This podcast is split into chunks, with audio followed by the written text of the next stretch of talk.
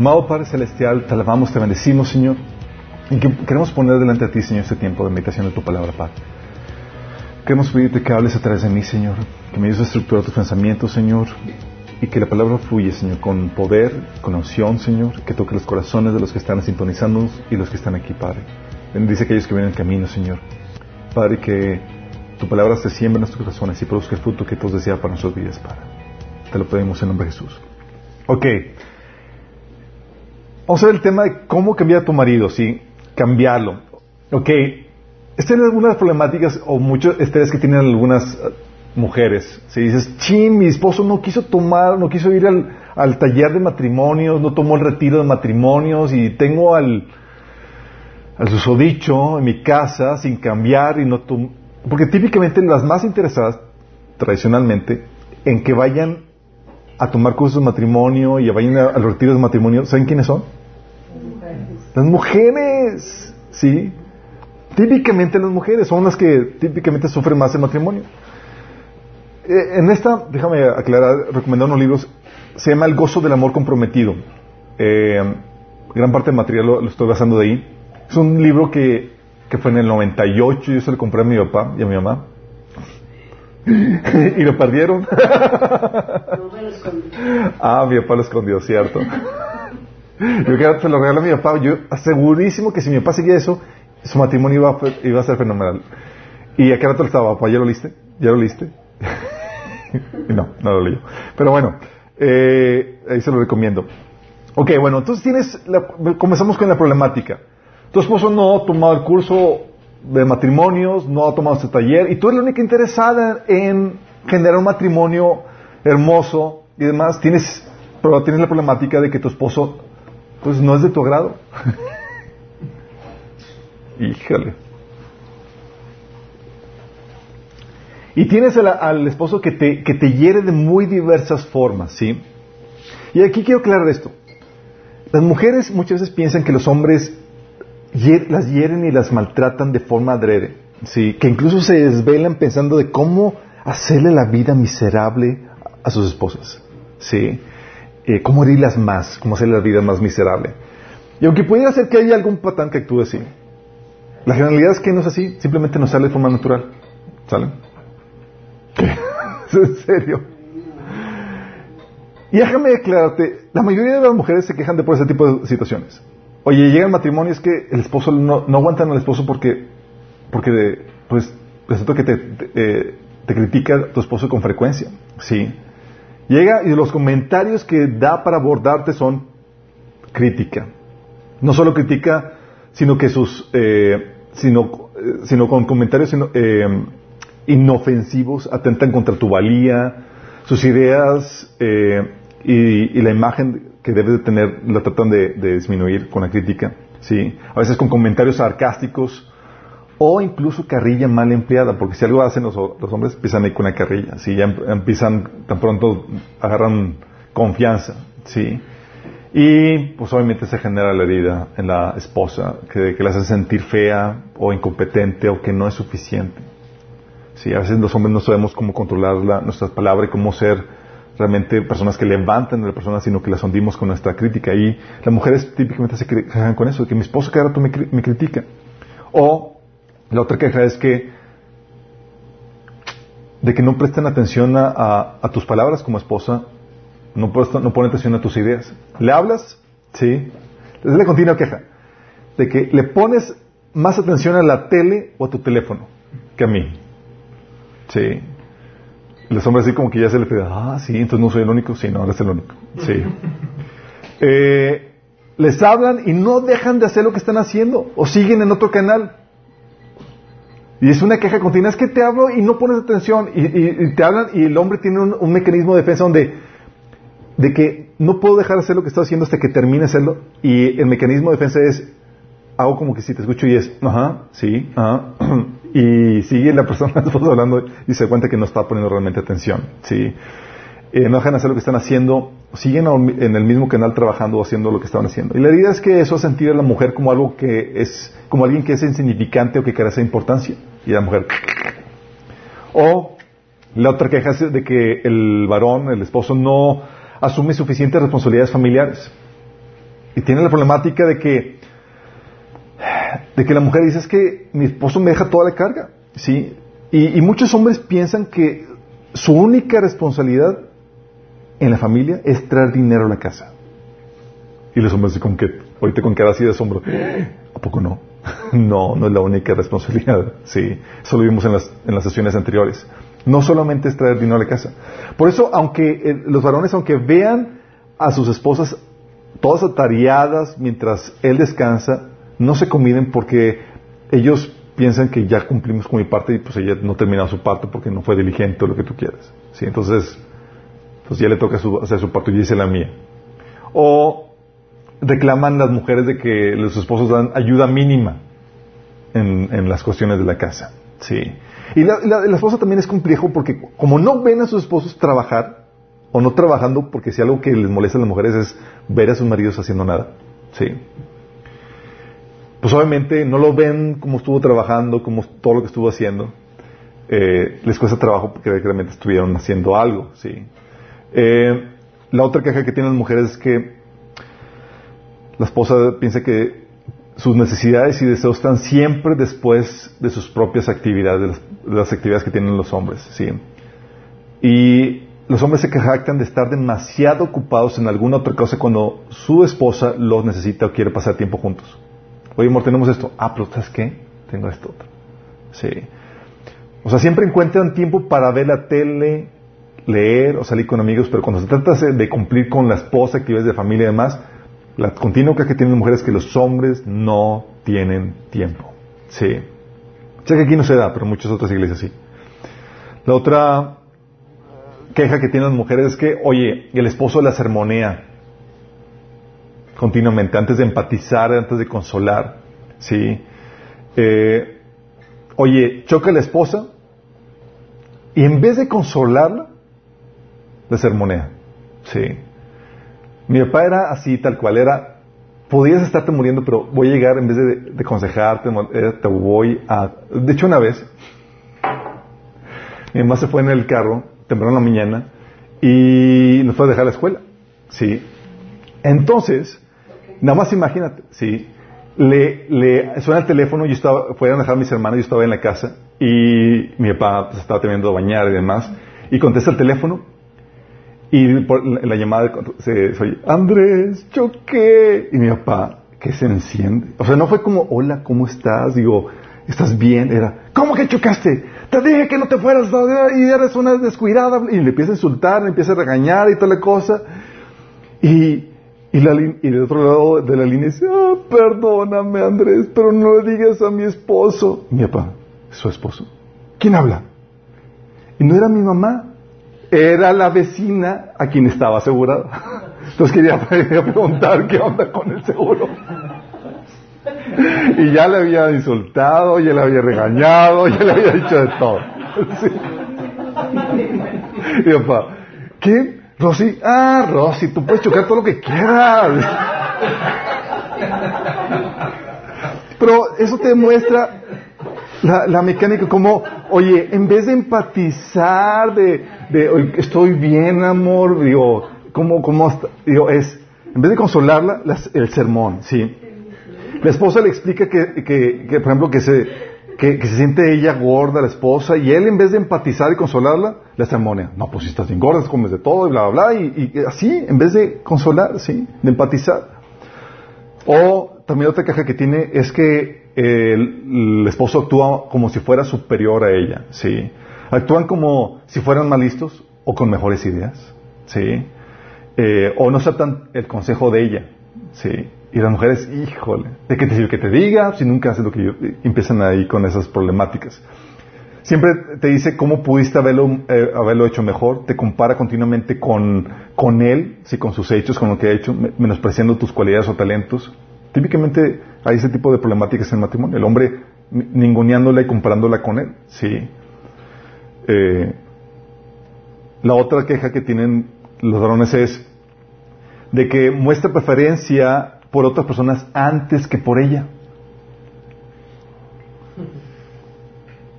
era una, es una típica queja que no recibimos en las, en las pláticas, eh, en las consejerías matrimoniales que nos toca. Así que la mujer llega con nosotros, es que, o sea, prefiere pasársela con sus amigos que conmigo.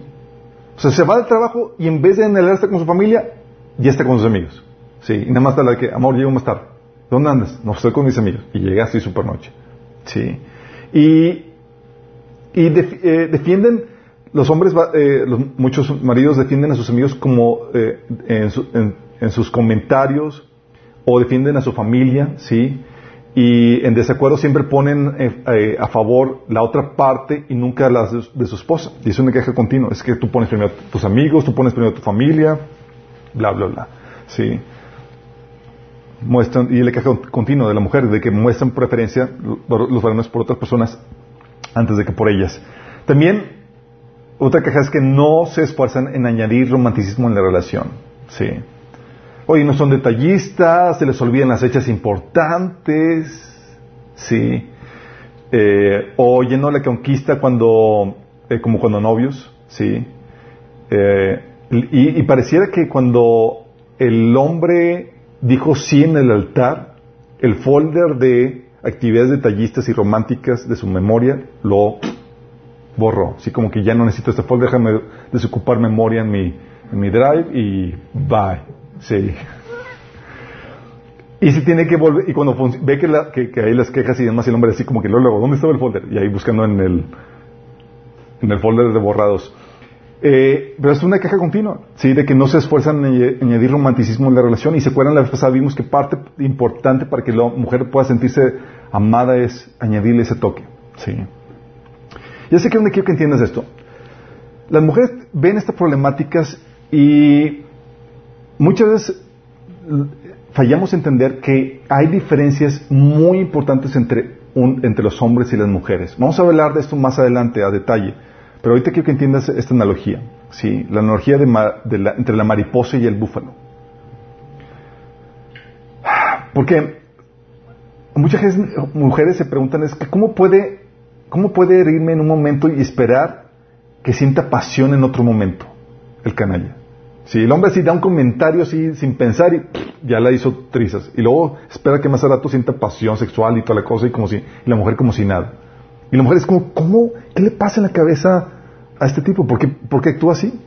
¿O cómo puede sermonearme cuando estoy en medio del choque emocional por la situación que acabo de, que acabo de vivir? O sea, bebé que acabo de vivir una situación vulnerable y demás, y en vez de abrazarme o algo, está sermoneándome. O, ¿cómo, ¿cómo es que me ve llorando y no hace nada? Eso algo me pasa a mí. Mi esposa lloraba y demás, y para mí, me, ven llorando es darme mi espacio. Entonces yo me dice, ah, pues déjame darle su espacio.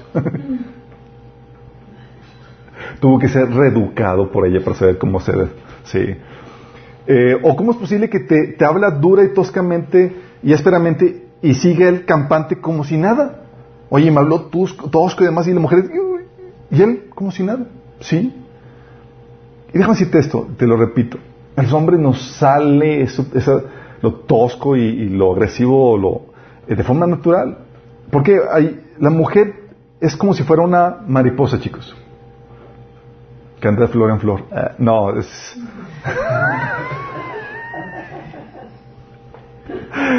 no, me refiero a, que es una, es una ser sumamente sensible, ¿sí?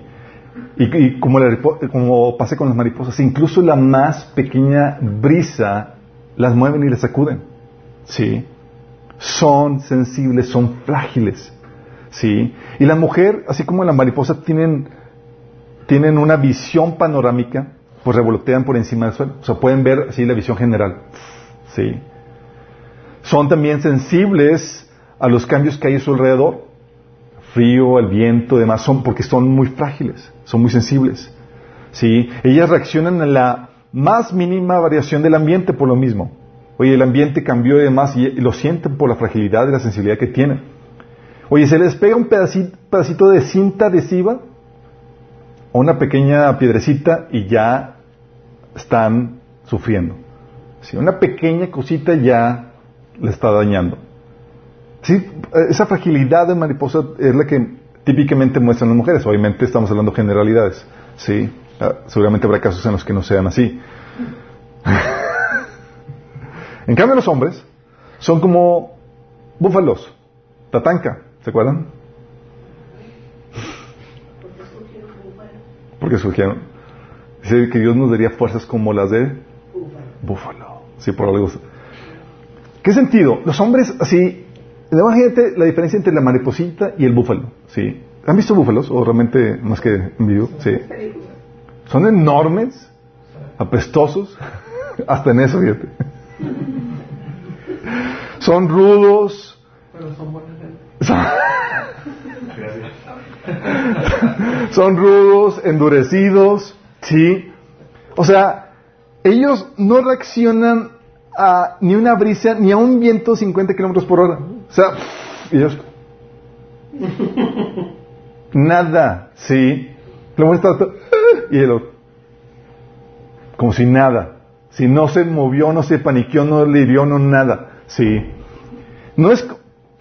El, búfalo si los, si se de, si están, si lo han conocido, no están conscientes de las flores más pequeñas ni de los ligeros cambios, chicos.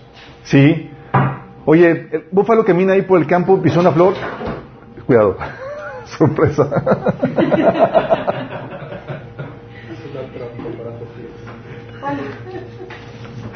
Oye, va por el campo feliz, contento, ¿Se da cuenta que pisa flores, chicos? Así como que una florecita. Ni en cuenta, ¿sí? No es consciente de las flores más pequeñas, ni siquiera de los más ligeros cambios. Así como que, ah, aumentó la risa. ¿Really? ¿No está consciente de eso? Sí, son más toscos. Sí, puede tener una persona montada en su lomo y ni se inmuta. Sí. Y su fuerza le permite arrastrar un arado que ni cuatro personas podrían. Por lo fuerte, por lo tosco y demás. Y eso es así como Dios ha puesto al hombre. El hombre nos ha, nos ha eh, dado una fuerza mayor en muchos sentidos. Por eso eh, la, histeria de que mujeres transgénero, que son hombres que están compitiendo en deportes de mujeres, hagan tris a, las mujeres. Y por la físicamente nos ha dado eh, nos ha hecho diferentes a las mujeres. Y no solamente físicamente, emocionalmente. Dios desconectó algunos cables entre el corazón y, la mente también manera que no sentimos muchas cosas, ¿sí? O no nos, no lo sentimos, o no nos cae el 20, si nos pasa por encima. Entonces como sin nada, ¿sí? Y esa es una diferencia que tienes que entender porque tú quieres que tu esposo se comporte, tenga la sensibilidad de un mariposa cuando es un mastodonte. ¿Sí? No opera así. Él es así un tipo búfalo. Entonces quieres hacerle sentir, amor, eh, siente la risita y el búfalo. Ah. O sea, no. En cuenta, sí. Y quieres que lo pongas con los sentimientos y las emociones en contacto con ellos y es, le cuesta trabajo. Sí, en muchos sentidos. Y más porque somos orientados a la, acción, a, los hechos, a, los logros. Sí. De esta diferencia vamos a lograr, vamos a, hablar más adelante. Pero tienes que entender este, de este contexto para que puedas ser un poco más comprensivo en, las diferencias porque no son como tú, ¿sí? Muchas veces mujeres eh, les preguntan cuál es tu esposo ideal y, empiezan a escribirlo y también escribiendo una mujer, ¿sí? Es que quiero a alguien que sea así conmigo y le dices, pues estás escribiendo una, otra mujer, los hombres no somos así, ¿sí? Y luego más cuando las mujeres no tuvieron hermanos como para saber cómo, cómo son el, el sexo opuesto. Por ejemplo, muchos de los conflictos que teníamos mi esposa y yo, muchos conflictos, era porque, era porque eh, eh, ella no entendía la diferencia entre hombres y mujeres. Vamos a hablar de eso más a detalle. Pero yo le decía a cada rato a mi esposa, amor, a ti te faltó hermano, tener un hermano, sí. Así somos los hombres. No, que estás, te estás excusando, así eres tú, eres un cochino. No, amor, así somos todos. no, no, tampoco. No, en otros sentidos. Ah, Sí, en muchos sentidos era como que, oye, es que sí, así son, sí.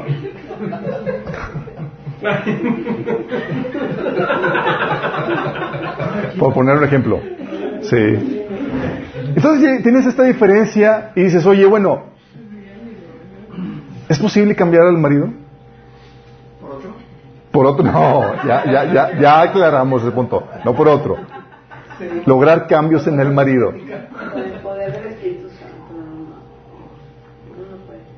Sí, muchas mujeres anhelan que sus maridos cambien. Sí, y, les ruegan de que vayan de consejería, que vayan con tal pastor, que vayan a tal retiro, que vayan acá buscando que ese milagro suceda. Cuando el milagro está en su casa. ¿A quién tengo que invitar? No, contigo. Sí. Déjame aclararte esto. Primero déjame darte buenas noticias y esperanza. Sí es posible cambiar a tu marido. Sí es posible. Imagínate, dices, wow, sí es posible, sí. Tienes que entender que es posible lograr un cambio en él. La Biblia enseña que es posible. Y de hecho la Biblia te enseña que trabajes en esa dirección para lograr un cambio en tu marido. Entonces, porque se han comentado de que dicen, oye, eh, de que muchas problemáticas o muchos, muchos eh, eh, parejas de noviazgo entran al, matrimonio pensando que, ah, lo cambio ya que me case.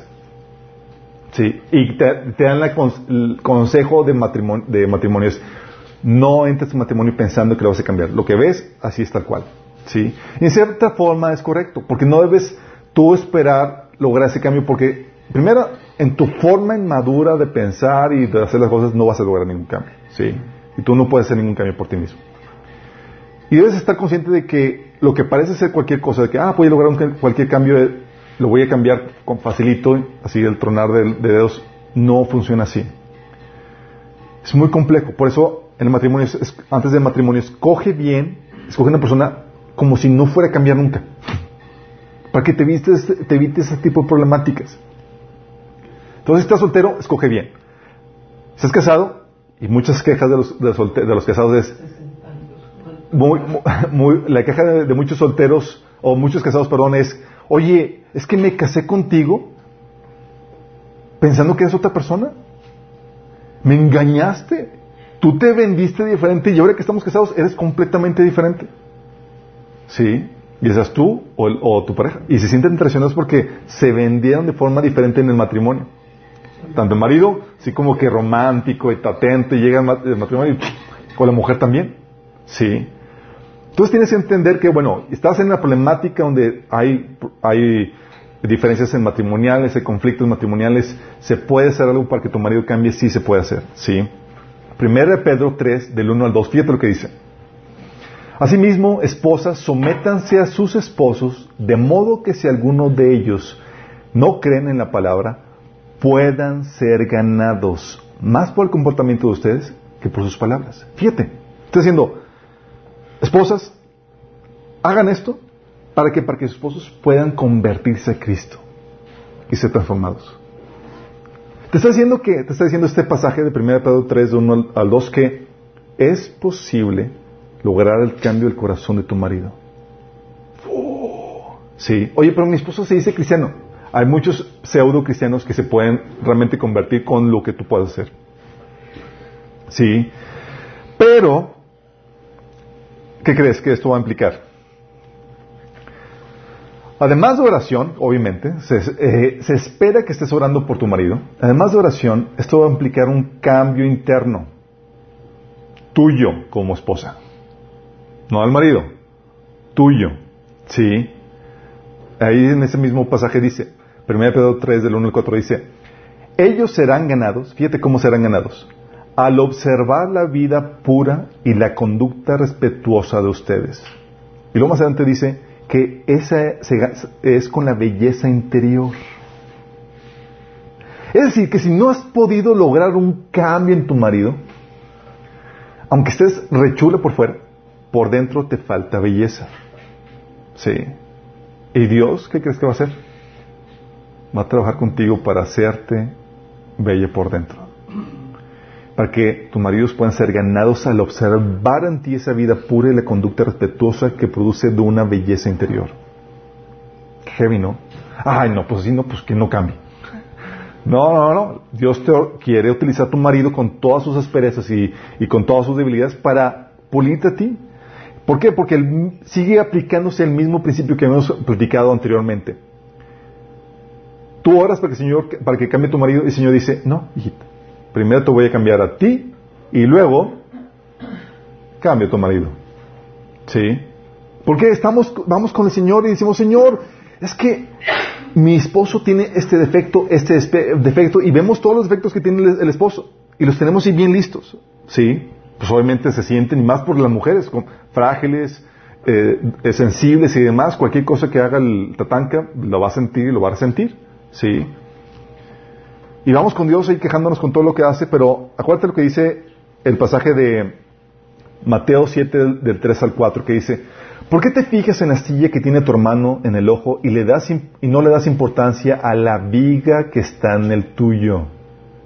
Vóytelas. El Señor, pero Señor, tiene realmente muchos defectos. Hijita, pero tú tienes la viga. Sí. Y el hecho que tengas la intención de ir a cambiar a tu marido te habla de que detectaste su viga, de su, sus, eh, la astilla en, su, en el ojo de, tu prójimo. Pero Dios, eso te da un recordatorio que la forma de quitárselos primero tratando con tus cosas, ¿sí? Versículo 4 dice, ¿cómo puedes decirle a tu hermano, déjame sacarte la astilla del ojo cuando ahí tienes una viga en el tuyo? Hipócrita. Saca primero, ¿qué? La viga de tu propio ojo y entonces verás con claridad para sacar la astilla del ojo de tu hermano. El principio es, primero lidia con tus defectos y entonces lidias con lo, de tu esposo. ¿Sí? ¿Tu esposo tiene defectos? Sí. Pero el hecho de que tú estés reaccionando de ciertas formas te habla de que aún no estás reaccionando como Cristo lo haría. Sí, y es parte del proceso. Porque en todo ese proceso, acuérdate, tienes un esposo odioso con, con deficiencias, te trata toscamente y demás, y tú estás sufriendo esto, acuérdate que uno de los propósitos por el cual tú toleras un matrimonio odioso que, que se sufre es para tu santificación.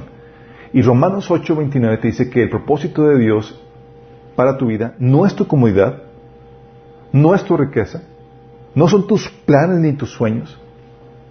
El propósito de Dios, la agenda que Dios tiene para ti es hacerte la imagen de Cristo. Ah, pues sí. Sí, es el propósito. Pero cuando no pierde de vista eso, eso lo vimos anteriormente renovado, cuando pierde de vista eso, nada tiene sentido.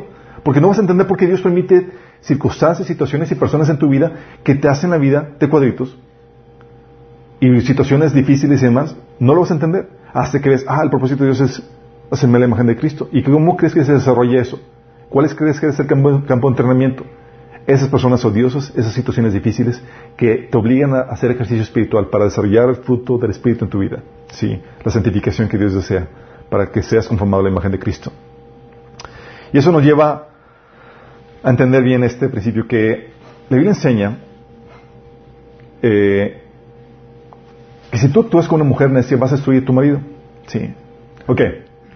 Tienes al búfalo en tu casa es insensible, tosco, te trata con dureza, no ve por ti, es un egoísta, no le interesan tus problemáticas, te trata como chacha, etcétera, etcétera, etcétera.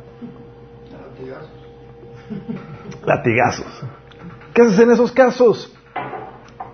¿Cómo revierte la situación? ¿Cómo traes un alivio a esa situación de ese matrimonio? O sea, ¿qué, qué, qué, qué receta te pone Dios para poder propiciar un cambio en esa situación? Mira, tienes una opción que la mayoría de las mujeres dicen. Sí, tú vas a, una plática de, o no sé si se han expuesto a alguna plática entre mujeres, sí, van y, se quejan de, sus maridos. Me ha tocado escuchar algunos comentarios ahí de cómo lo que platican. Obviamente no me invitan. Pero, oye, van y es las, las pláticas, no, tu marido dice, no, pues al de esto, y es cómo responderle en forma en cómo te están tratando. ¿Sí? Es en serio, se, hablan de cómo, de que no, no, te mereces ese trato, tú hazle esto, es un patán, bla, bla, bla, y empiezan a aconsejarse, ¿sí? Con esa sabiduría del mundo. O sea, tú puedes, tú tienes la opción de reaccionar normal como lo haría cualquier mujer teniendo un hombre así. ¿A qué me refiero de forma normal, oye, te trata de una, de una forma tosca, dura, mala, te critica, tú puedes reaccionar igual, con una crítica constante, una queja constante por todo el maltrato que te da tu marido, con reclamos y amenazas para cambiarlo, ¿sí? Te doy el divorcio y no te aguanto, bla, bla, bla. Tú puedes reaccionar de forma amargada y resentida, con venganza, de, tratándole de hacer la vida de cuadrito para que entienda, ¿sí? Disciplinarlo, darle al tipo lo que merece, con falta de amor, e incluso con falta de respeto. ¿sí? Con ese reclamo continuo que lo insulte y demás por, por, por, por cómo es, ¿sí? Tú puedes reaccionar así, y así es como reacciona el mundo, chicos, ¿sí? Esa forma sería la forma necia, la forma falta de sabiduría. Si tú reaccionas como el resto del mundo, estás reaccionando de forma necia, sin ignorancia, ¿sí? La mujer, dice Proverbios 14.1, dice, la mujer sabia edifica su hogar, pero la necia con sus propias manos lo destruye. Fíjate lo que hace la necedad. Y cuando hablo de necedad estoy hablando de ignorancia, de una persona que rechaza el conocimiento, que reacciona como con el, conocimiento eh, que hace la demás gente.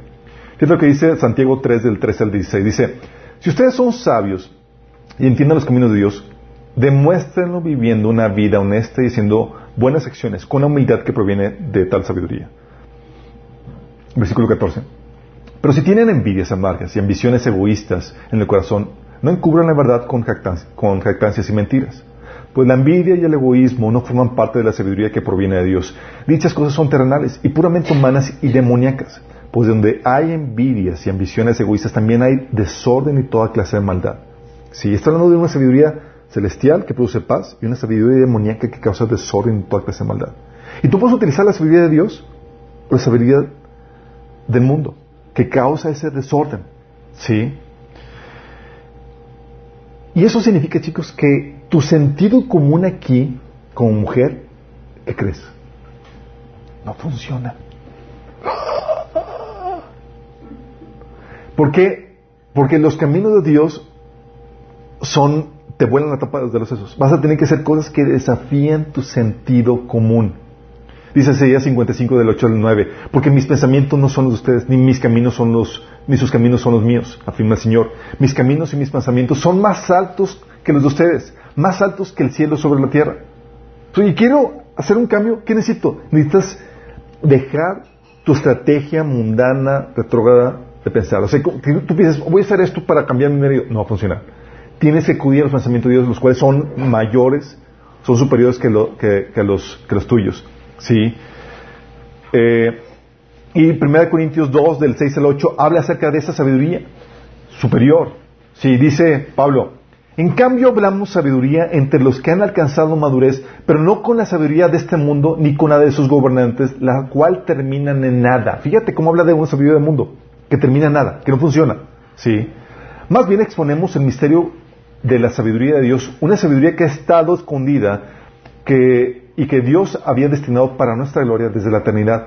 Ninguno de los gobernantes de este mundo lo entendió, porque de haberlo entendido no habrían crucificado al Señor de gloria. Ese es el tipo de sabiduría que hablamos, chicos. Una sabiduría que ellos no entendían que, que, el aparente fracaso de Jesús en la cruz lo que estaba haciendo es que estaba dándole la victoria a Jesús. Sí. Si lo hubieran sabido, nunca lo hubieran hecho. Y es la manera como se ganan las victorias en, el matrimonio. Hay un aparente fracaso porque dices, vas con tus amigas y, les platicas la estrategia y dices, vieja dejada, hace esto, no estás, ¿qué te pasa en la cabeza y demás? Les causa shock cuando ves todo lo que implica lo que Dios te ordena. Pero si lo aplicas, vas a ocasionar cambios y vas a tener la victoria. ¿Sí? Porque dice la Biblia en 1 Corintios 2, 16, ¿quién ha conocido la mente de Cristo para que pueda instruirlo? Nosotros, por nuestra cuenta, tenemos la mente de Cristo. O sea, tú y yo tenemos acceso a la forma de pensar de Cristo. O sea, la sabiduría divina, la sabiduría del cielo, tenemos acceso a ella por medio de Cristo. Y tú le puedes implementar un matrimonio para poder propiciar cambios en tu marido. ¿Sí?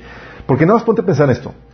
Él ya está destruyendo el matrimonio con su comportamiento. No sabe cómo tratarte, no sabe cómo ser amoroso, no sabe cómo respetarte, bla, bla, bla, todo eso. Y luego tú, en vez de ayudar, los destruyes juntamente con las reacciones pecaminosas o equivocadas.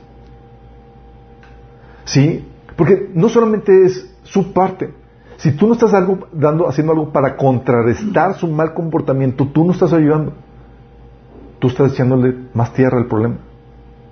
Sí. Pues déjame decirte que si tú cambias, sí es posible. Y vamos a estar viendo todos los cambios que tienes que realizar en tu persona que propician los cambios en tu marido. Pero si tú cambias, es posible que él cambie. Fíjate cómo es. Si tú cambias, es posible que él cambie. Si tú cambias, es posible que él sea más sensible, que te escuche, que quiera pasar más tiempo contigo, que quiera eh, que busque conseguir tu atención, que, eh, que puedas conseguir su, su atención completa. O sea, te imaginas que tu esposo te escuche así, completamente poniéndote atención, y dices, ¡oh! ¡Ay, la por... es verdad. O sea, que deja hacer lo que está haciendo porque quiere, o sea, anhela escucharte. dices, wow, ¿cómo lo hago? ¿Sí? O que, que eh, eh, puedes ganar su consuelo, su comprensión en vez de sus sermones y su crítica también. ¿Sí? Puedes conseguir su aprecio y su alabanza. Puedes a lograr que sea más acomedido en la casa, ¿te imaginas? O que satisfaga tus necesidades económicas y que esté locamente enamorada, enamorado de ti. Dices, wow, todo eso, todo eso se puede lograr, chicos. Wow, ¿qué hago? ¿Dónde firmo? ¿Dónde firmo? Sí. Sí, es increíble, pero todo eso lo puede lograr la esposa todo eso lo puede lograr la esposa si ella produce cambios en su interior, chicos. Qué heavy, ¿verdad? Esta mujer está emocionada. Sí se puede, sí se puede. Sí, ya vimos la pasada como lo que puede sembrar en la, mujer para lograr cambios en ella. Así es. Pero todo comienza con el uno, chicos. Oye, porque si esperas a que tu esposo cambie para que tu situación se arregle, no va a suceder. Alguien tiene que ser maduro para desatar el cambio positivo. Y si tú, eres, si tú estás en Cristo y estás pegado a Él, comience contigo como cristiano. ¿Sí? Si tú estás más apegado a Dios, comience contigo que estás caminando más de cerca con Dios. ¿Sí?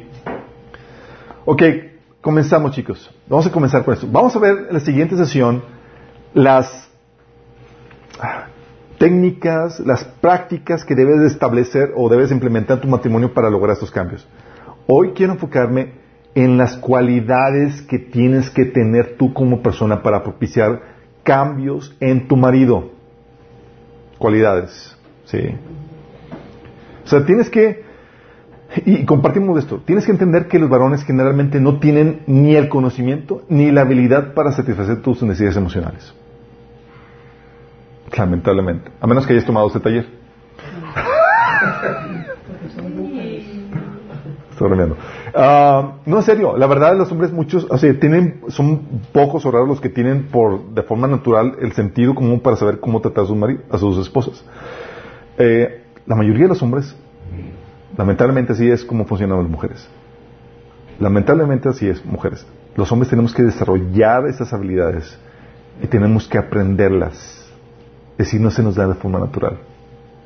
Qué ¿verdad? En teoría lo deberíamos haber aprendido de nuestros papás. Pero nuestros papás aprendimos cosas que nunca debemos hacer. ¿Sí? Entonces tienes que... Entonces, ¿qué crees que, ¿quién crees que va a ser la maestra de tu marido? La esposa. La esposa. Híjole. Tienes ahí al mastodonte, al tatanca, al búfalo, y tienes que hablar en idioma de búfalo para hacer lograr cambios de que entienda cómo es tu delicadeza y tu debilidad de, así de, mariposa. Sí. Y para eso partimos con la primera cualidad que requieres para lograr esta faena tremenda. Sí. Primera cualidad. Capa y espada. sí, torero, no. Necesitas fe. Necesitas fe, chicos. Sí. ¿Qué es la fe? Te recuerdo, Hebreos 11.1 dice que ahora bien, la fe es la garantía de lo que se espera, la certeza de lo que no se ve. O sea, no ves ahorita que el tipo pueda cambiar. Bueno, la fe es ver ese cambio, visualizar con los ojos de la mente ese cambio y tener la confianza de que es posible. ¿sí? Tienes que tener la fe en que ese cambio, en que Dios puede hacer ese cambio. Mucha gente me dice, es que ¿de qué sirve que ore, Dios? Está bien, el tipo está, está muy mal, ¿sí? Debo decirte, si, si fuera un caso sencillo, ¿para qué orar? No requerías orar. Si fuera un caso que, tú- que en el que solamente, en que con tus propios esfuerzos naturales pudieras lograrlo, ¿de qué sirve invocar ayuda divina? Invocamos ayuda divina, oramos a Dios, porque Dios sabemos que puede hacerlo. Ese es el sentido de la... ¿Se acuerdan cuando llega el, señor, el padre, eh, con su hijo epiléptico que estaba, que se revolcaba y le dice, le dice él a Jesús, si puedes ayúdanos. ¿Y te acuerdas cómo contestó Jesús? Dice, ¿cómo que si puedo? Está ofendido. ¿Cómo que si puedo? Para el que cree todo es posible. Marcos 9:23. Imagínate. Y así llegamos con nosotros ahí, no, no con el hijo epiléptico, pero con el marido. Señor, por favor, si puedes. Cámbiamelo. Y el Señor, ¿cómo que si puedo? Dice, claro que puedo, pero primero voy a comenzar contigo. ¿Sí? ¿Por qué? Porque sin esta fe, chicos, necesitas esta fe para, para, para tener el valor de pelear por tu esposo, por tu matrimonio, porque sabes, porque crees que es posible. Sin esta fe no vas a tener este valor, no vas a tener la confianza de que es posible. Segundo Timoteo 1, 7 nos dice, porque Dios nos- no nos ha dado espíritu de cobardía, sino de poder, amor y dominio propio. Necesitas esa valentía. O sea, vas a emprender un proyecto familiar de buscar una mejoría en tu matrimonio y demás que requiere mucha valentía. Porque implica que vas a tener que pararte en medio de la guerra, de los insultos, de los maltratos y demás, para pelear esa batalla de ganar un mejor matrimonio. Eso requiere fe. Y la única razón por, la cual tú te pararías en medio de esa situación es porque, bueno, hay otras razones, es porque no tienes a un lugar donde, a- a- otra opción. Pero si te paras para hacer esa, esa batalla es porque confías en que Dios puede hacer ese cambio. Y lo va a hacer por medio de ti. ¿Sí? No lo trates como caso perdido. No trates a tu marido como caso perdido. Es un, es- eso es falta de fe. ¿Sí? Si tratas a tu esposo como un caso perdido, olvídate de propiciar un cambio positivo en él. Esto típicamente es por autocompasión. Ah, pues no quiere y porque estás ahí lamiéndote la vida. Ah, sí. Ábrete la posibilidad, deja que Dios ponga en ti una nueva esperanza y un amor por tu esposo y, y tu relación. O sea, ¿quieres que tu matrimonio refleje la gloria de Dios? Sí. ¿Quieres que sea un modelo y un testimonio para otra gente tu matrimonio? Bueno, necesitas fe que desata la valentía para seguir en ese proyecto, para pelear por ese matrimonio. Sí. Y déjame decirte, es una meta loable. Lo vale. Sí. Tú puedes comprometerte activamente a tener una relación satisfactoria con tu esposo y mat- un matrimonio mejor para la gloria de Dios y para la extensión de su palabra. O sea, que tú puedes decir, oigan chicos, sí se, sí se puede. Si aplicas estos principios que la Biblia enseña, puede propiciar un cambio en tu matrimonio. Tu matrimonio puede convertirse en ese ejemplo, en ese testimonio que otra gente puede seguir. Y es una meta digna de ser alcanzado. Como dice 1 Corintios 7, 16. O sea, ¿cómo sabes tú, mujer, si acaso salvarás a tu esposo? Por eso Pablo decía, no se divorcien, oye, tienes un esposo incrédulo. Sí, es cabezón, es eh, un filisteo incircunciso y cabezadura. Dice, no te divorcies. ¿Ya estás casado? Pues ya te metiste en eso. O sea, mejor trata de ganártelo. O sea, ¿cómo sabes si acaso no salvarás a tu marido? Lo puedes hacer. ¿Sí? Obviamente tienes que tener cuidado con las ideas poco realistas. ¿Sí? Muchas mujeres piensan propiciar un cambio, pero quieren que, que- que el cambio de sus maridos venga de forma espontánea y natural.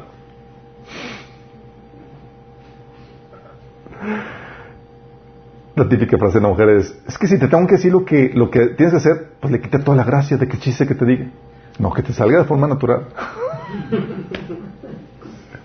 Pero sí me pasó con mi esposa.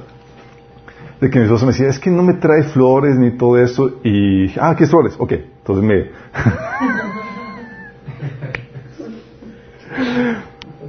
Dediqué un día así como que, ok, flores para todo el año, puse las fechas, puse las, las, eh, las notas y toda la cosa. Entonces le llega a mi esposa flores, diferente época del año, sí. Entonces mi esposa ya, ah, gracias, toda la cosa, y, y me hablaba felicitándome. Yo no me acordaba qué fecha le, había asignado la- las flores. Y me cachó. me cachó, entonces dice. y, y mi esposa así como que, no, sí que chiste, o sea, no sale espontáneo, no nada. Y, o sea, porque, porque fue estructurado, planeado meticulosamente y toda la cosa. Buena iniciativa, estrategia. sí, pero déjame decirte esto. Si piensas que, si tú quieres que tu esposo salga así de forma espontánea eh, y que, y que eh, sin que nadie le diga nada, no va a ser así, lamentablemente no. Al hombre tiene que, tienes que enseñarle, sí. Eh, y aunque lo haga de forma meticulosa y estructurada y planeada y demás, el hecho de que le dedique tiempo y esfuerzo para hacerlo, te habla de que tiene el interés de mostrarte un genuino amor.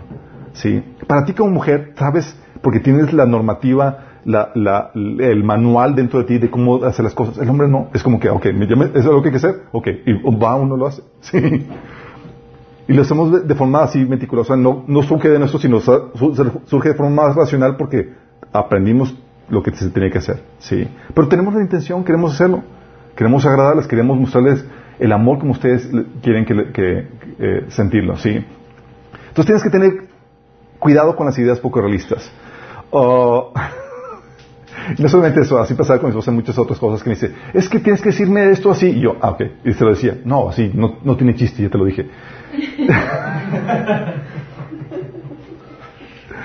Chicas, nosotros no, te lo recuerdo, te lo reitero, no tenemos el manual. Ustedes lo tienen. Sí, queremos aprender. Entonces el hecho de que tú vas a ser la eh, maestra de tu marido, vas a tener que soportar que a veces lo haga de forma racional y meticulosa y mecánica, pero eso no significa que no sea, o sea, el hecho que lo haga y es wow. Sí, para ti. Y también tienes que resistir la presión que pueda venir de tu esposo. Tu esposo te va a poner a prueba la fe de muchas maneras. ¿Sí? O sea, seguramente tu esposo no ves ningún cambio, ninguna, nada. ¿Sí? Va a probar tus convicciones, va a probar tu fe. Eh, pues él típicamente, ¿qué crees? No tiene esa meta que tú tienes. Él quiere seguir igual así, tatanca, sí, déjame en paz, y déjame seguir con mis cosas, sí.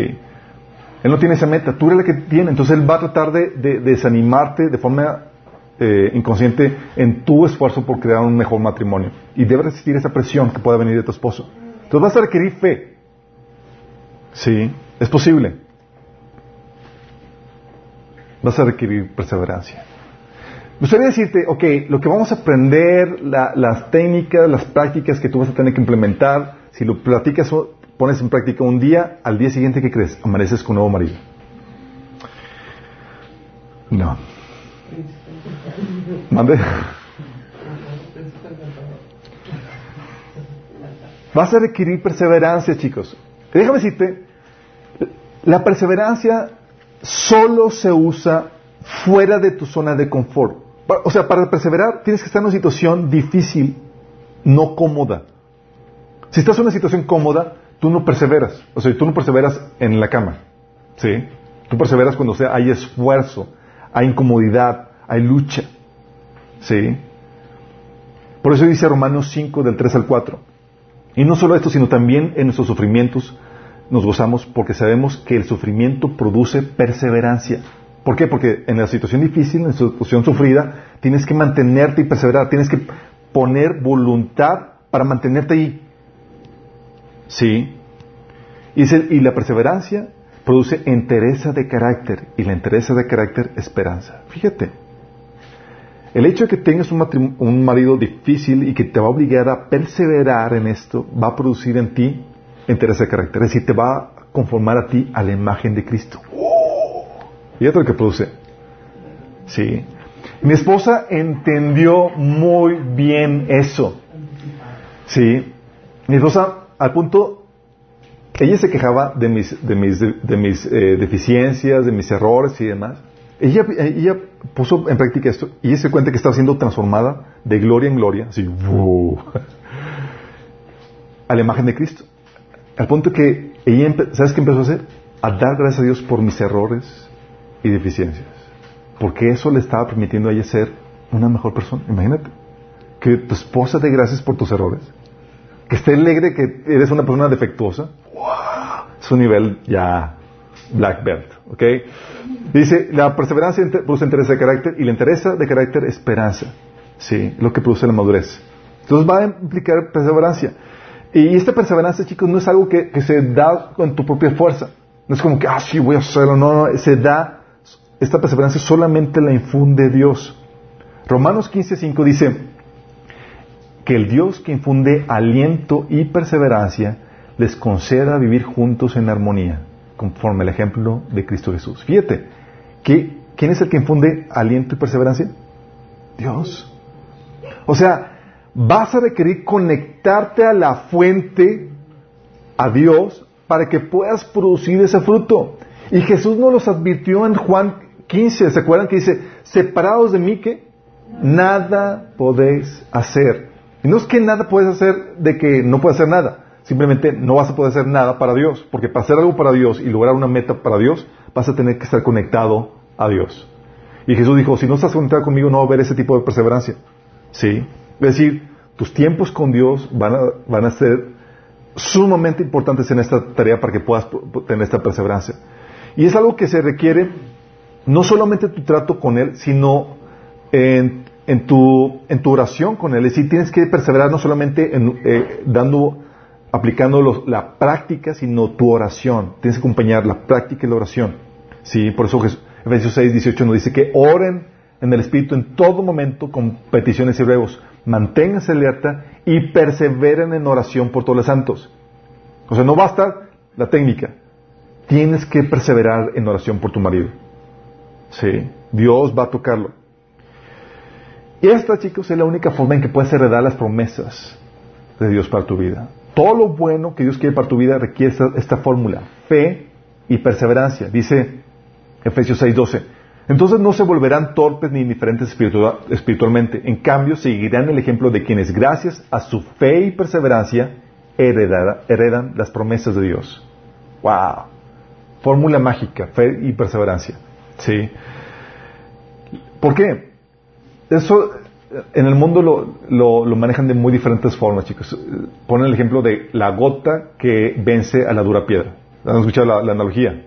Oye, el continuo goteo aún vence a la piedra más dura. ¿sí? Tú puedes continuar persiguiendo un objetivo hasta que lo logras. Si persistes, eventualmente sentirá tu marido el cúmulo de ascuas de fuego sobre, que pone sobre su cabeza.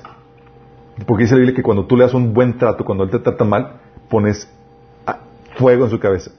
Y tú, si tú persistes, vas a sentir, ah, ya no puedo, sí, con su vida. De hecho, mi esposa eh, platicaba cuando la pasada que vimos este, esta, sección del taller de, un ejemplo que ella vio donde la esposa estaba comprometida en, esta, en esto mismo y estaba siendo amable y, aplicando todo lo que le enseña de forma persistente, así constante, a su marido que era un patán, si era muy malo con él, hasta que el marido se quebró, fíjate, y no pudo más con consigo mismo, tuvo que entregarse a Cristo y rendir su vida porque no podía con una esposa tan amorosa. Imagínate. ¿Te imaginas eso? Dices, wow, de estas mujeres. Llega el marido, ¿por qué tú no me ganas? sí. O sea, puede tomarte mes, semanas, meses, años, y que lo intentes una, dos, seis, diez, las veces que sean necesarias. Tienes que persistir, sí. La enseñanza no cae y se asimila de buenas a primeras, chicos requiere repetición, repetición y perseverancia. ¿Sí? ¿Y perseveras hasta qué punto? ¿Perseveras hasta que se logra el cambio en tu marido? ¿O hasta que Dios te diga, ya no ores, ya no persistas? ¿Dios puede decir eso? Sí, Dios puede hacer eso. ¿Se acuerdan con Jeremías? Jeremías era un persistente en la oración. Y Dios le dice en varios pasajes a Jeremías, en varias veces, le dice a Jeremías, por ejemplo, en un pasaje, Jeremías 14, 11, le dice, luego el Señor le, me dijo, dice Jeremías, ya no ores más por este pueblo. Sí, wow. Sí, sabes que ya no, ya. Nuevo proyecto, sí. ¿Puede que suceda eso? Sí.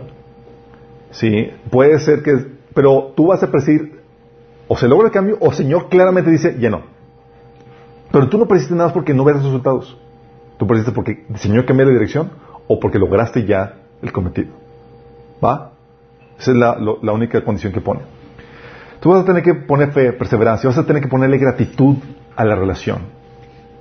Gratitud, eh, no, sabemos que la gratitud es un, eh, es un elemento básico en tu relación con Dios. Bueno, no solamente lo vas a aplicar a Dios, lo vas a aplicar a la relación matrimonial. ¿sí? Y con gratitud estamos hablando de un sincero reconocimiento eh, por los beneficios recibidos que te dan otras personas, aquí particularmente tu marido.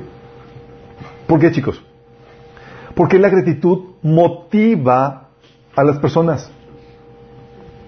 Motiva a las personas.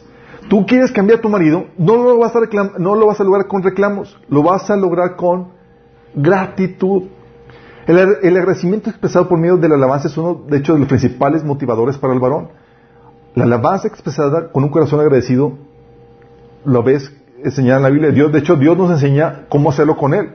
Salmos 104 dice, entren por las puertas con acción de gracias, vayan a sus atrios con alabanza, denle gracias y alaben su nombre. ¿Sí?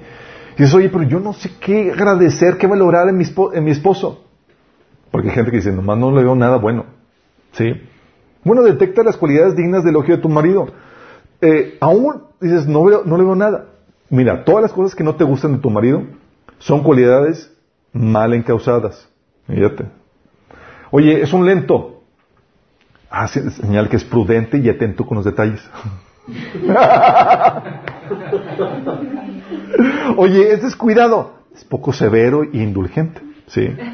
Oye, es exigente. Es cuidadoso y, y hacer bien las cosas a la primera. ¿sí? Oye, es incapaz de decir que no. Es amante de la paz, amable con la gente y compasivo. ¿Sí? Oye, es, habla demasiado, es minucioso y expresivo. Oye, es insistente, es energético y persuasivo. ¿Sí?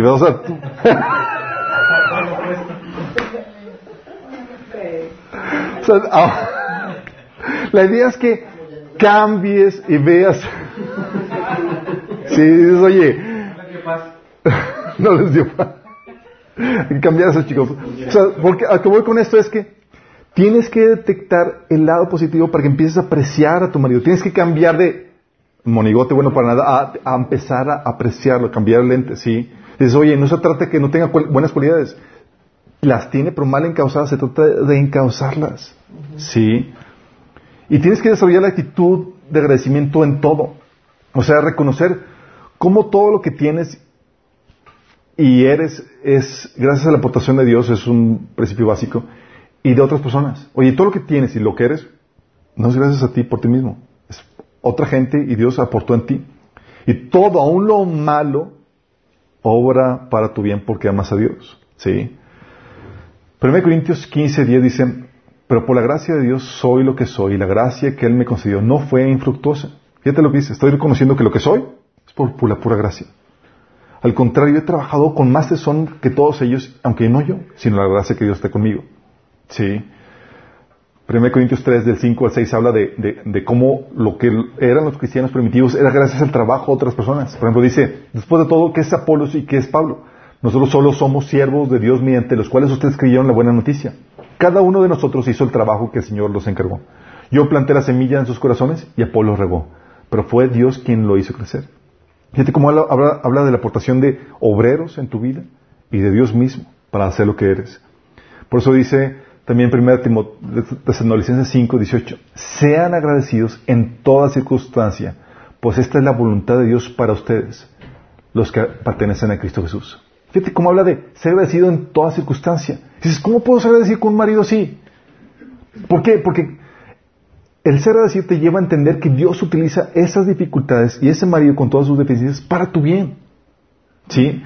Romanos 8:28, sabemos que Dios dispone todas las cosas para el bien de quienes lo aman, los que han sido llamados de acuerdo a su propósito. Entonces, si tú crees esta palabra, significa que tu marido con todas sus deficiencias vas a utilizar para tu bien. Y tú puedes dar gracias por un marido defectuoso. Como les comenté, mi esposa da gracias por mis defectos. ¿Cómo es posible? Porque ella veía como ya no, ya no era víctima de mis defectos, mi esposa. ¿Sabes qué era? Ella los utilizaba para embellecerse. Y es lo que tú debes hacer como mujer. Por eso tienes que poner la acción de gracias como una cualidad principal en la relación, porque si tú pones queja, lo que estás haciendo es fracturando eso. Y tú te pones como víctima en la relación. Y la acción de gracias te pone por encima de la circunstancia. Por eso se acuerdan en el proceso de sanidad emocional, vemos que, eh, que la acción de gracias es lo que sella el proceso, porque ya estás por encima, ya viste la perspectiva de Dios, ya viste el propósito de Dios. Y para tener esa acción de gracias, ¿sabes qué ayuda mucho, chicos? Chicas. Para que seas sumamente agradecida, reduce al mínimo las expectativas que tengas de tu marido. Perdón. Es verdad. Sí. Reduce al mínimo las expectativas. 1%. El 1%.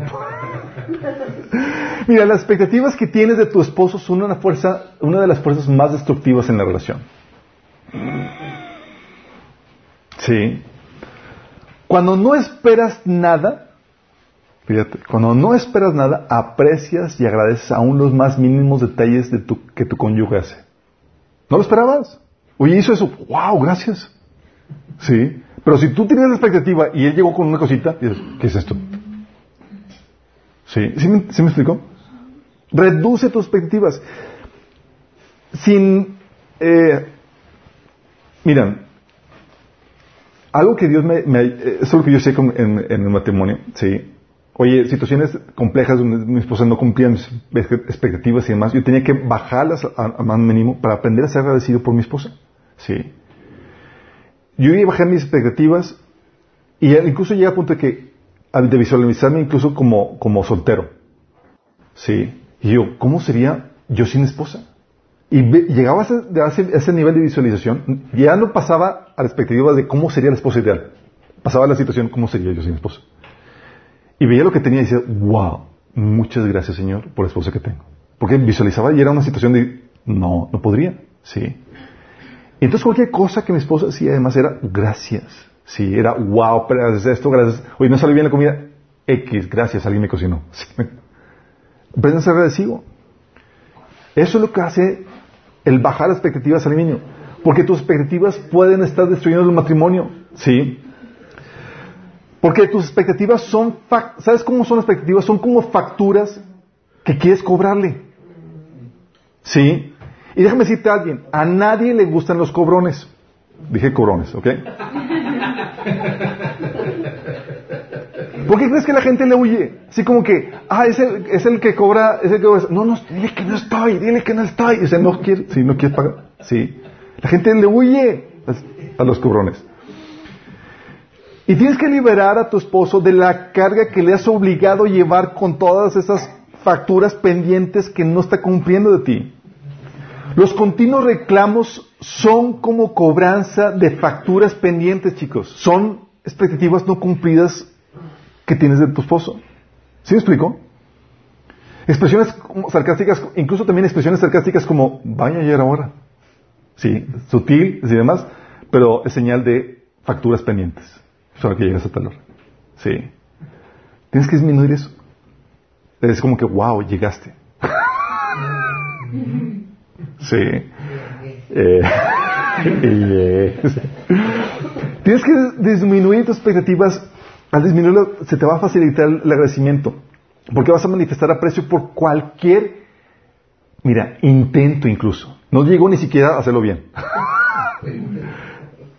vas, a, vas, a, mostrar aprecio por cualquier intento que tu esposa haga para agradarte o ayudarte. Dices, wow, wow, sí, aunque lo haga mal.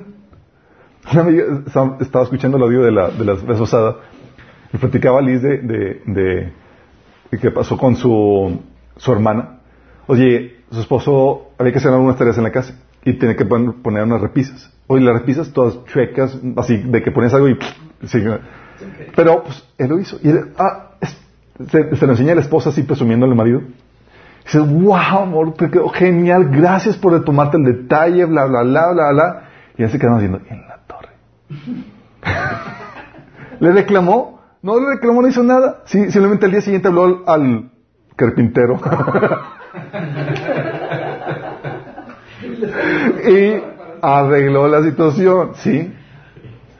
Pero cambió la queja, es como que y, se enfocó en apreciar el intento. Mal hecho, ¿sí?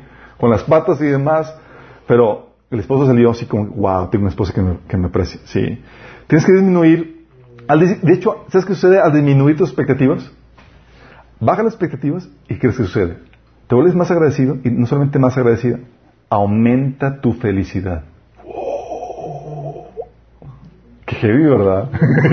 ¿Por qué no me habéis dicho eso antes de eso? Sí, eh, porque te das la oportunidad de, ser sorprendida por tu esposo. Ya no esperas nada. Y tu esposo habla y digo, wow, sí. Y eso te, libera de desilusiones innecesarias. Disminuir tus expectativas, sin embargo, no, significa eliminar tus anhelos. Déjame aclararte esto. Sí. Significa que ya no lo necesitas para ser feliz. Significa que ya no tienes un tiempo límite. O o, o un cuándo o un cómo para satisfacer esos anhelos. Simplemente has aprendido a ser feliz en Dios y contenerlo a Él es más que suficiente. Y lo demás es añadidura. ¿Sí? Tu esposo, como ya hemos visto, se ha convertido meramente en un adorno a tu relación con Dios. ¿Sí? Cuando brilla un poquito, guau, lo aprecias. ¿Sí?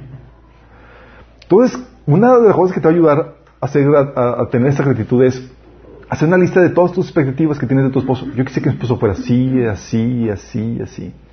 Haz la lista de tus expectativas. Y también para el varón le, puede servir. Ya que tienes la lista de expectativas, quémala. y entrégasela a Dios. Sí. No se quema, no se quema. No, sí, se quema. No sé cómo apareció en su cama. Bajo su.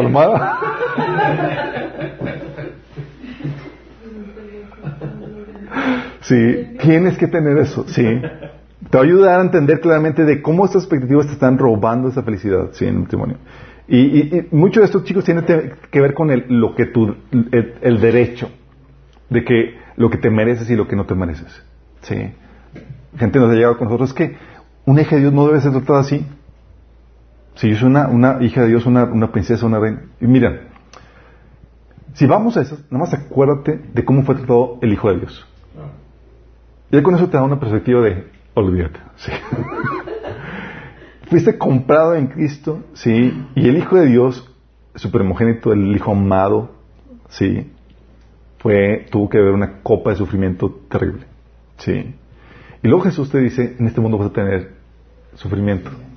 ¿Sí? Dijo, no, no, no es como que Jesús sufrió para que yo no sufra. No, no, no. Dice Pablo que nosotros completamos los sufrimientos de Cristo. Sí. No es como que a él ya sufrió y ya, no. Parte de este proceso.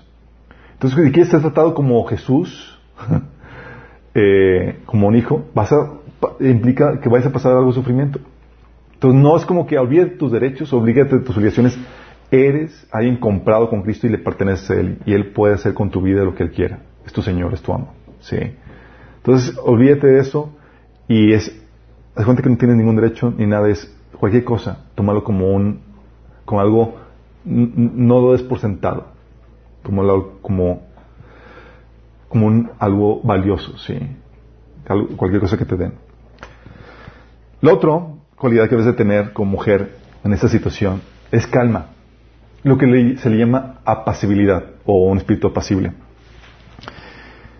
Y es una paz interior, chicas, que te permite responder sosegadamente y sin temor a una situación de tensión o, problema.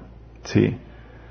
Déjame aclararte, tu sensibilidad eh, te permite eh, ser muy sensible al trato, ser muy sensible a la belleza, a la armonía. Y eso te hace explotar o ser herida más fácilmente o reaccionar exageradamente. Sí. El hombre así inmutable, así como que ni siquiera supo qué pasó y la mujer está llorando mal de lágrimas. No, no debes de perder tu sensibilidad, sino debes de añadirle una calma que Dios da al corazón. ¿Sí? Y es ahí donde, ¿cómo se logra esa calma, esa, esa paz interior? Esa paz interior se logra de varias formas. ¿Sí? Una es satisfaciendo la sede interior. Tenemos una sede emocional todos, ¿sí? Eso lo vimos en en emocional. La necesidad de sentirnos amados, valorados, seguros y con propósito. Sí, tenemos esa sed. De hecho, Santiago 4, del 1 al 3, habla de esa sed como pasiones, esas, esa, eh, la necesidad de satisfacernos. Dice, Santiago, ¿de dónde surgen las guerras y los conflictos entre ustedes? ¿No es precisamente de las pasiones que luchan dentro de ustedes mismos? ¿Esta sed que tienes? Desean algo y no lo consiguen. Piden con malas intenciones para satisfacer sus propias pasiones. Hablando de esa, tengo, o sea, no estás tranquila, no estás en paz. Tienes hambre, tienes sed emocional. Sí. Y habíamos comentado que solamente Dios te puede llenar eso. Lo, platicamos en sesiones anteriores. Eh, entonces, una es satisfaciendo tu sed interior y la otra es em, calmando las emociones que vienen por tribulaciones, conflictos a tu alrededor. Hay situaciones de temor, de, de estrés y demás que generan emociones que debes de calmar. ¿Sí? Y es en Dios en que puedes calmar las emociones descargándolas en su presencia. El proceso sanidad emocional te enseña eso. ¿Cómo vas delante de Dios? ¿Sí? Salmo 62, del 1 al 2, dice, en Dios solamente está callada mi alma. Está tranquila, está en paz. Solamente en Dios. De Él viene mi salvación. Hablando de que hay una declaración de que estoy tranquilo porque de Él viene mi salvación. Él solamente es mi roca, mi salvación, es mi refugio, no resbalaré. ¿Sí? Porque viene esa paz porque estás en Dios. Y hay situaciones que te pueden conmover y estás como para salir gritando espavorido, esto ya se acabó, sí, por el susto que te da. Pero en Dios te da esa paz de que todo está bien. Sí. Y para eso obviamente tienes que acudir en oración con Dios. Oración con fe. Filipenses 4, del 6 a 7 dice, no se inquieten por nada, más bien en toda oración, en toda ocasión, con oración y ruego, presenten sus peticiones a Dios y denle gracias. Y la paz de Dios, que sobrepasa todo entendimiento, cuidará sus corazones y sus pensamientos en Cristo Jesús. Fíjate lo que viene, la oración con fe produce paz en el corazón. Y se requiere esa paz, chicos. Sin esta paz y satisfacción interior, ¿sabes qué pasa? No hay belleza interior. ¿Te das cuenta? No sé si les ha pasado, a los varones tal vez seamos algo despistados, pero luego sentimos cuando la mujer está así, súper enojada. ¿sí? No ha dicho ni una sola palabra, pero nada más por las actitudes y cómo te ve y tú le dices, ya estoy en problemas. ¿sí? Y se siente el ambiente tenso y demás. ¿sí? Porque hay una falta de paz en el interior que, se, que cambia toda la armonía y el hombre también así ya lo siente, dice, ya. ¿sí? Eso es esa falta de paz. Y dice 1 Pedro 3, 4, dice, en cambio, vístanse con la belleza interior, la que no se desvanece, la belleza de un espíritu tierno y sereno, apacible, que es tan precioso a los ojos de Dios. Fíjate la, hermosura de un espíritu tierno y sereno, apacible. Es importante para que puedas atraer a tu esposo. Porque si no, ¿saben lo que causa en los hombres una mujer así toda tensa y demás, así con, con que te mira así de que te quiere matar? caso de que, de que te alejes, es como que chin, están ni como la, la, ¿sí? Y, y, esas emociones no, no apaciguadas, no, tranquilas, eh, lo que hacen es que magnifiquen las situaciones. ¿sí? No hay otra forma eh, de, controlar tu tendencia a reaccionar en exceso por tu sensibilidad como mujer, más que apaciguando esas emociones de esa forma como te digo, yendo con Dios, para satisfacer esa sed emocional, para descargar tus, tus estreses emocionales. Y porque si no, al magnificar las cosas, tus emociones, va a hacer que arda Troya en la casa por cualquier cosa. Sí. Y eso viene a traer conflictos en el matrimonio. Sí, ve los detalles de tu esposo y sus tremendas implicaciones. Todo lo que sabes, no te quite lo detallista y todo lo que, lo que, lo que implica las acciones que lleva tu esposo. Pero lleva eso delante de Dios para obtener su perspectiva y que puedas calmar tu alma. Sí. Ve delante de Él para que puedas expresar esta belleza que es muy preciosa a los ojos de Dios que viene en 1 Pedro 3.4. ¿Sí? Vaya tipo de belleza, ¿verdad? Delicadeza. Hoy es otra cualidad que requieres. Delicadeza, chicos, es mostrar una consideración tierna por los sentimientos de otro. Miren, es fácil maltratar a una persona tosca y entrona a las peleas. Sí, ah, pues es tosco y demás. Órale, pues le, le, le, le, da, sí. Pero una mujer delicada debe inspirar un trato tierno, chicos. ¿Sí? O sea, tú como mujer debes inspirar un trato tierno. ¿Y sabes cuál es la diferencia entre un niño recién nacido y un niño de tres años? Para los papás. La conciencia de la extrema fragilidad que tiene el recién nacido. Esa es la, diferencia. Y déjame explicarte esto. Podrás tener todo el derecho para ser exigente o ruda, porque el tipo se lo merece, pero tienes que aprender de Pablo. Fíjate lo que dice Pablo, primera de Tesalonicenses 2.7. Dice, aunque como apóstoles de Cristo hubiéramos podido ser exigentes con ustedes, los tratamos con delicadeza. Órale. Fíjate Pablo diciendo, pudimos haberlos tratado así exigentes, digamos, pero los tratamos con delicadeza. Como una madre que amamanta y cuida a sus hijos. Oh. Qué, fuerte, ¿no? ¿Por qué tienes que entender eso? Porque tu esposo, que es tosco, áspero y demás, tienes que tú tratarlo de esa forma. Para que él te pueda tratar en forma. O sea, tu esposo te hiere y es rudo y demás. Y luego tú hieres a tu esposo como luchador profesional. Y tú quieres que luego se convierta así que de, buenas a primeras te trate de forma tierna. ¿Really?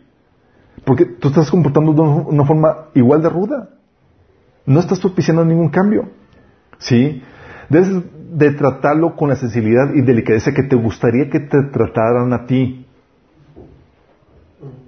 Tienes que hacerlo. Mateo 7:12 te lo dice. Así que en todo trato, ustedes, en todo traten ustedes a los demás como quieren que ellos los traten a ustedes.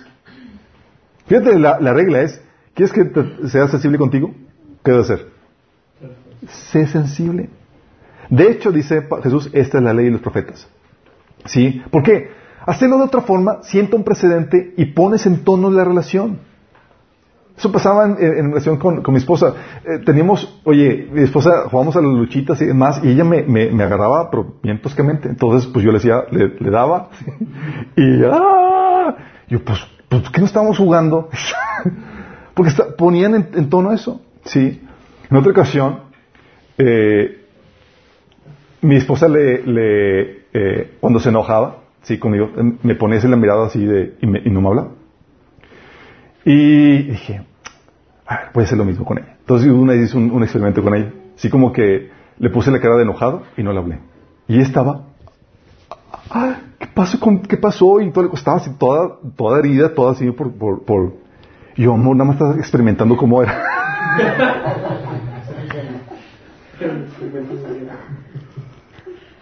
Tuve que aclarar que no experimento, pero ella estaba toda herida, toda sensible por, por, por, por la mirada. Es, que quería, quería que, ver cómo era la situación si, si, si, si, te trataba de esa forma. ¿Por qué? Porque tienes, tú sientas el tono de la relación. Entonces, si tú te quejas de que tienes un esposo tosco, aunque sea un tetán, que tú tienes que enseñarle y predicas con el ejemplo. Sí. Debes de tratarlo con sensibilidad y delicadeza que te gustaría que te trataran a ti. Y eso, ¿sabes cómo se logra eso? Oye, pero es un mastodonte que no entiende tosco y demás. Bueno, te va a ayudar si aumenta tu, tu aprecio y tu honra por él. Porque al aumentar el aprecio, al aumentar, al aumentar el valor que tienes por él, aumenta mejor, mejor el trato. ¿Sí? Dice Romanos 12:10, ámense unos a otros con un afecto genuino y deleítense en honrarse mutuamente. Y honrar es añadirle o atribuirle valor a una persona. ¿Sí?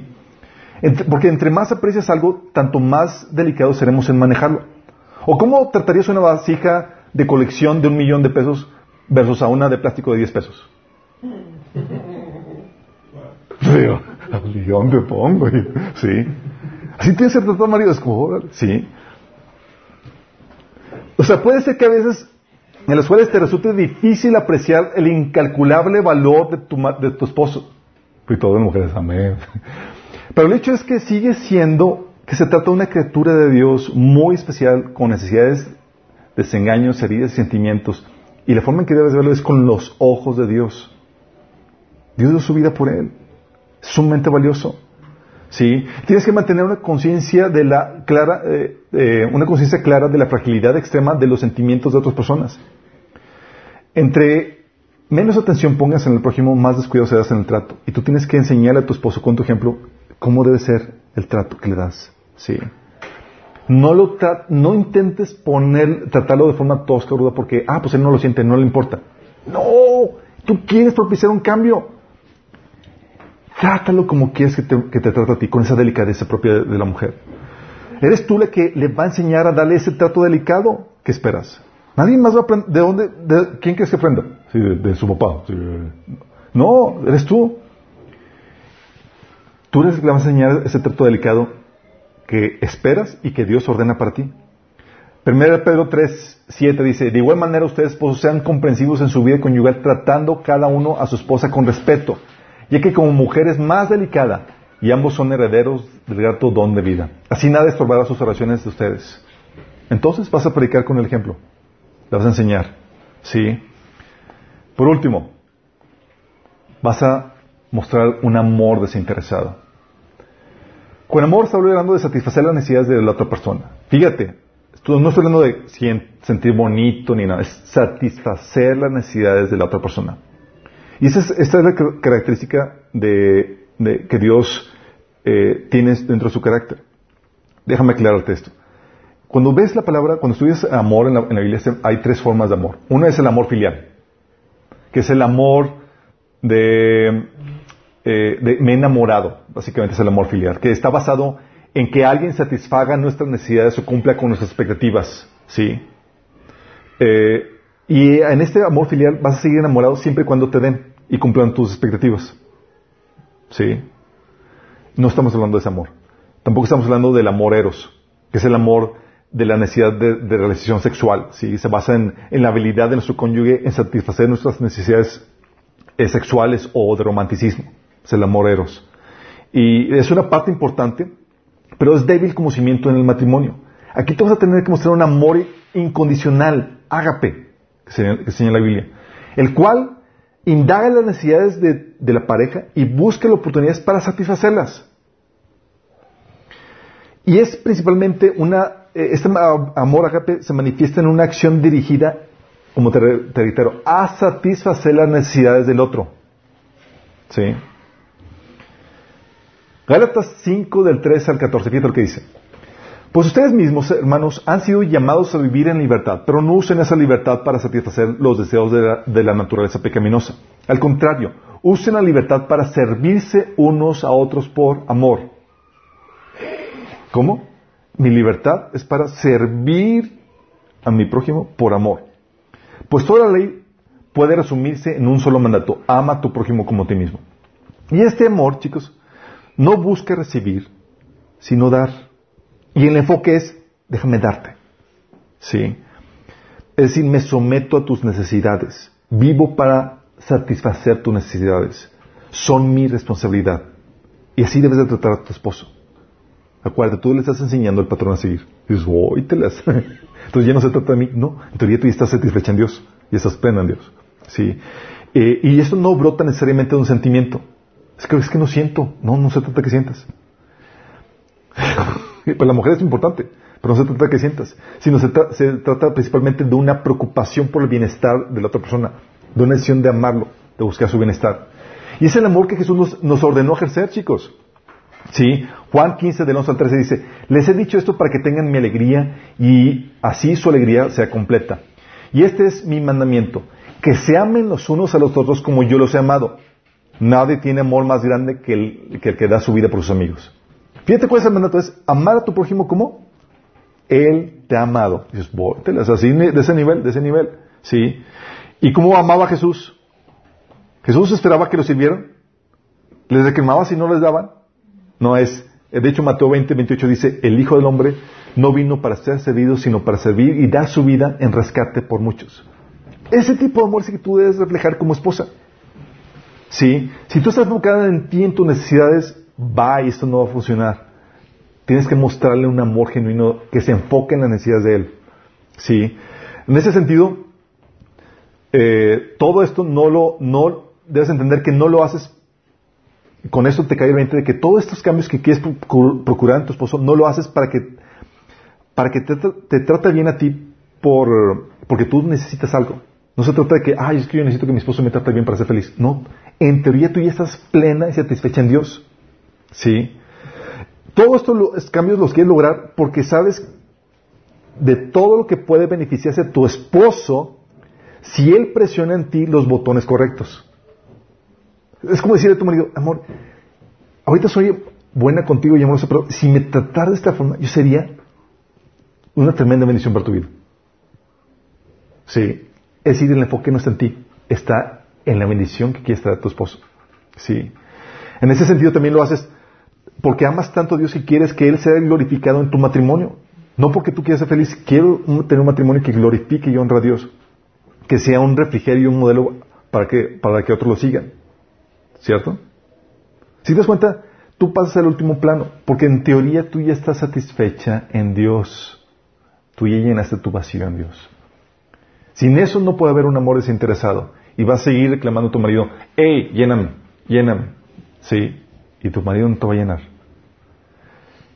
Seis cualidades con las cuales vas a poder propiciar un cambio en tu marido. Vamos a ver la técnica o la práctica en el otro. Pero no quiero terminar sin antes dar la invitación tanto a las esposas como a los esposos y a los solteros y a las solteras. Y dice, oye, ¿cómo puedo lograr esto realmente? Y déjame decirte, no lo puedes lograr sin, sin la ayuda del Espíritu Santo. Dice Jesús que separados de mí no, nada puedes hacer. Eso significa que necesitas a Dios dentro de ti. Para que pueda entrar en ti el Espíritu de Dios y pueda ayudarte con esto, necesitas rendir tu vida total y completamente a Cristo. Es decir, que Él gobierna tu vida. Sí. Y necesitas creer en el Evangelio. Es decir, que Dios hizo carne en la persona de Jesús, que murió en tu lugar para pagar tus, tus pecados y que resucitó el tercer día. Si no quieres, si quieres rendirte y con una, y una rendición genuina y total, te quiero invitar a que hagas esta oración. Sí. Si dices, oye, hay unas cosas que no quiero rendir aquí a Dios, hay cosas que no quiero dejar, que no estoy dispuesto a ceder, no es para ti.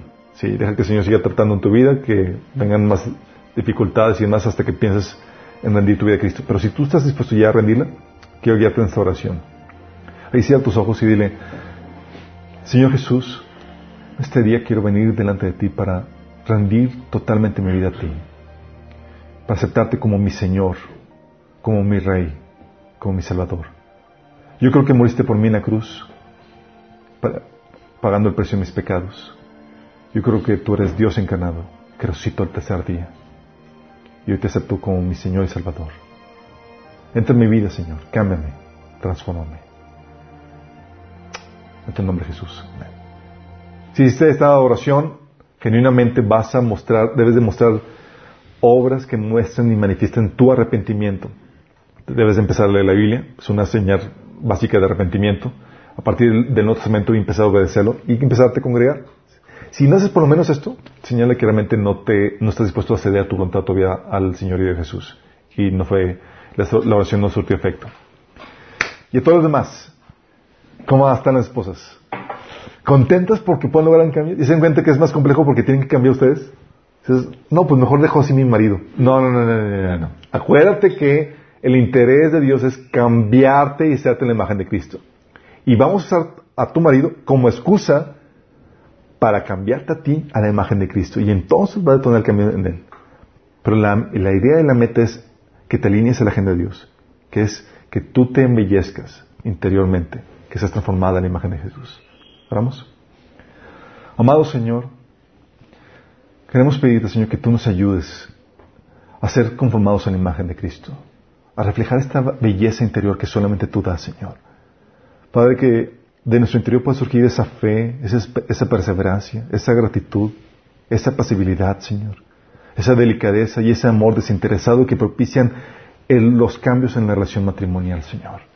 Señor, que cada mujer que está viendo problemáticas en su matrimonio, Señor, que ellos puedan encontrar la esperanza y que puedan, Señor, voltear, en vez de cambiar a sus maridos, que puedan voltear a cambiarse ellas mismas, Señor para propiciar el cambio, Padre. Damos gracias, Señor, porque podemos utilizar las deficiencias de los maridos, Señor, para, para embellecernos, Señor, para que las mujeres se embellezcan en su relación contigo, Señor. Ayúdanos, Señor, en sus debilidades y que en esta empresa que empieza, Señor, esta, este proyecto de mejorar su matrimonio, Señor, pueda, Señor, ser alcanzado exitosamente, Señor, con tu ayuda. Te lo pedimos en nombre de Jesús. Amén.